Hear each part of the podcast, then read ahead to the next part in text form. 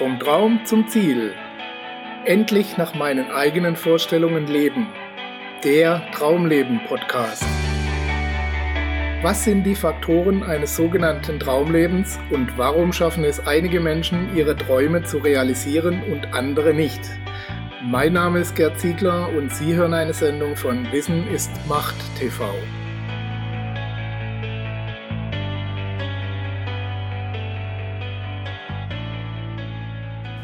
Mythos Ergebnisdenken. Wie Sie Ihre Vorstellungskraft richtig nutzen. Viele Erfolgsgurus werden nicht müde, uns zu erzählen, wir sollen uns das gewünschte Ergebnis nur intensiv genug vorstellen, dann würde es auch in der Realität eintreten. Tatsächlich bleiben diese Ergebnisse aber oft, trotz noch so intensiver Bemühungen, ein Wunschtraum.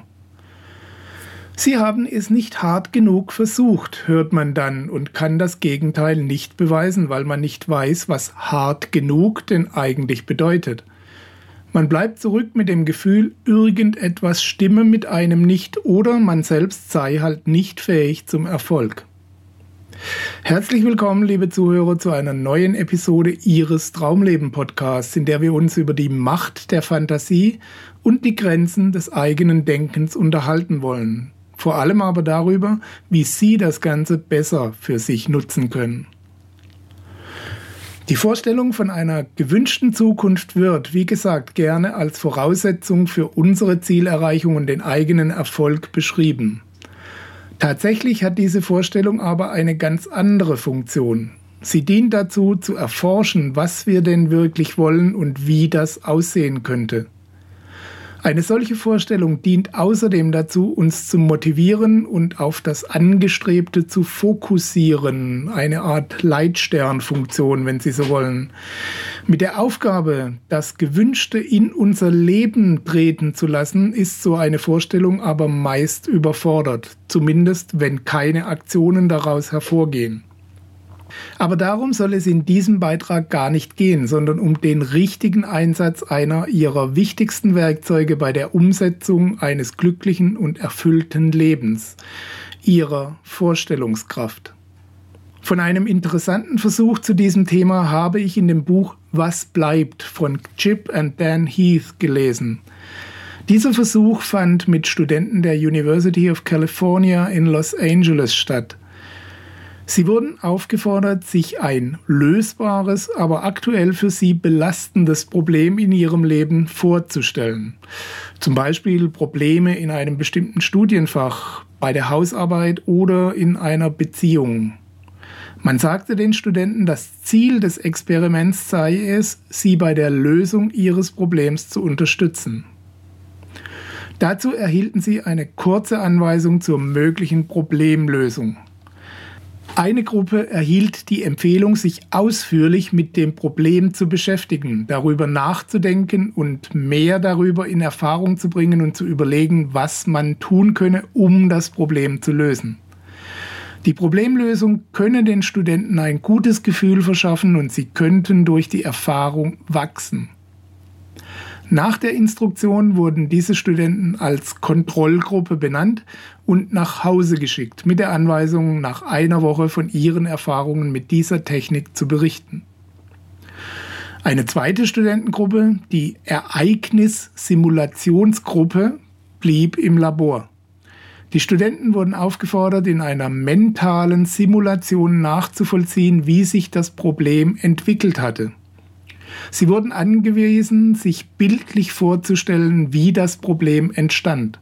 Von Anfang an sollten die Studenten Schritt für Schritt nachvollziehen, wie sich das Problem entwickelt hat und wie sie auf bestimmte Situationen reagiert haben, was sie gesagt, getan hatten, wer dabei war und wo sich alles zugetragen hat. Man nahm an, dass es bei der Lösung des Problems helfen konnte, wenn man die Kausalkette zurückverfolgte, so wie Programmierer ein Problem zurückverfolgen und systematisch Fehler ausschließen oder eben aufdecken. Eine dritte Gruppe, die sogenannte Ergebnissimulationsgruppe, sollte sich mental einen positiven Ausgang des Problems ausmalen. Die Studenten sollten sich vorstellen, wie sie aus der belastenden Situation herauskommen. Sie sollten sich die Erleichterung vor Augen führen, die sie empfinden würden und die Befriedigung, die sie fühlen würden, weil sie sich mit dem Problem auseinandergesetzt und es gelöst hatten.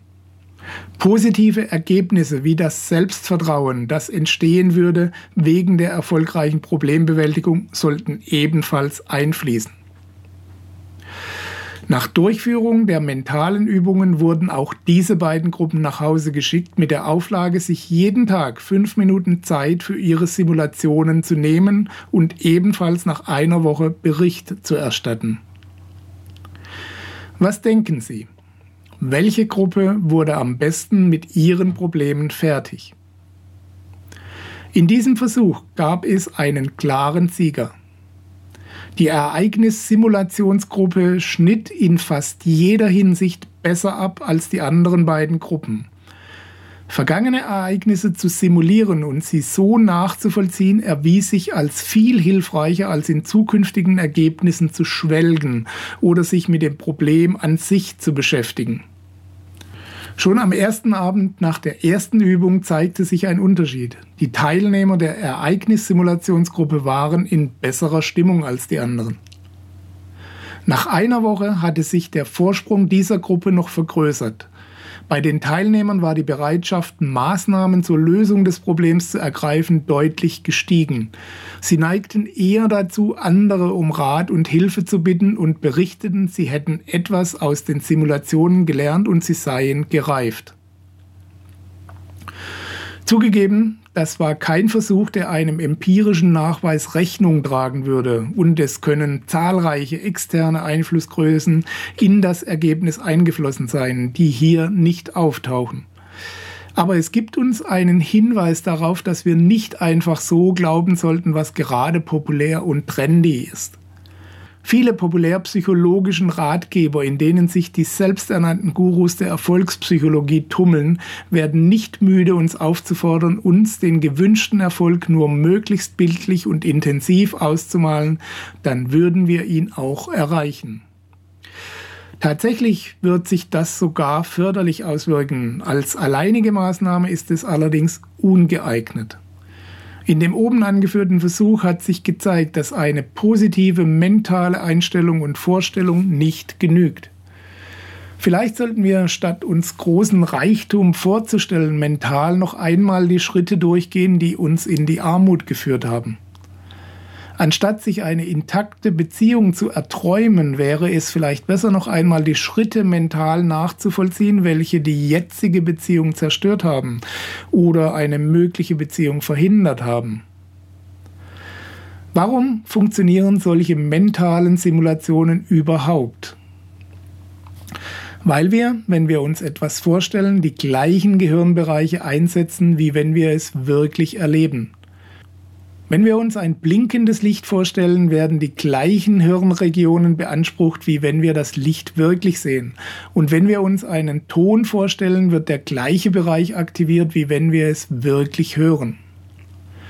Ihr mentaler Muskel, Ihre Vorstellungskraft ist ein wichtiges Werkzeug auf Ihrem Weg zu einem selbstbestimmten, glücklichen und erfüllten Leben. Nutzen Sie diesen Muskel intelligent und trainieren Sie ihn immer wieder. Die Vorstellung, was sie erreichen wollen, sozusagen das Träumen vom Ziel, kann ihnen gute Dienste leisten, um sie zu motivieren und einen Leitstern zu erstellen auf der Reise zu ihrem Traumleben. Aber für den konkreten Fortschritt auf ihrem Weg gibt es bessere Methoden, auch wenn noch so viele Gurus gerne etwas anderes behaupten. Im Buch Vom Traum zum Ziel, endlich nach meinen eigenen Vorstellungen leben, haben wir nicht umsonst dem Thema Gurus ein ganzes Kapitel gewidmet, in dem es um solche Irrtümer geht, die auf breiter Front verbreitet werden, weil sie einer vom anderen übernimmt. Unterhalb dieses Beitrags auf der Website finden Sie einen Link zu mehr Informationen über dieses Buch, sofern Sie mehr wissen möchten. Hören Sie also nicht auf, die Dinge zu hinterfragen und für sich selbst auszuprobieren. Wenn eine bestimmte Technik bei Ihnen nicht funktioniert, dann liegt vielleicht so ein Irrtum vor oder es ist einfach für Sie nicht der richtige Ansatz. Viele Wege führen nach Rom. Finden oder schaffen Sie den, der zu Ihnen passt und der für Ihr ganz individuelles Vorhaben der richtige ist. Experten können Ihnen Anregungen, Hinweise, Hilfestellungen geben, die Sie auch nutzen sollten.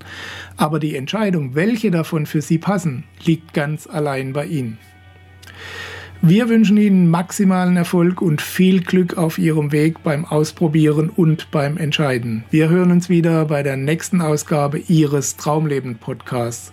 Bis dahin alles Gute und bis bald, Ihr Gerd Ziegler.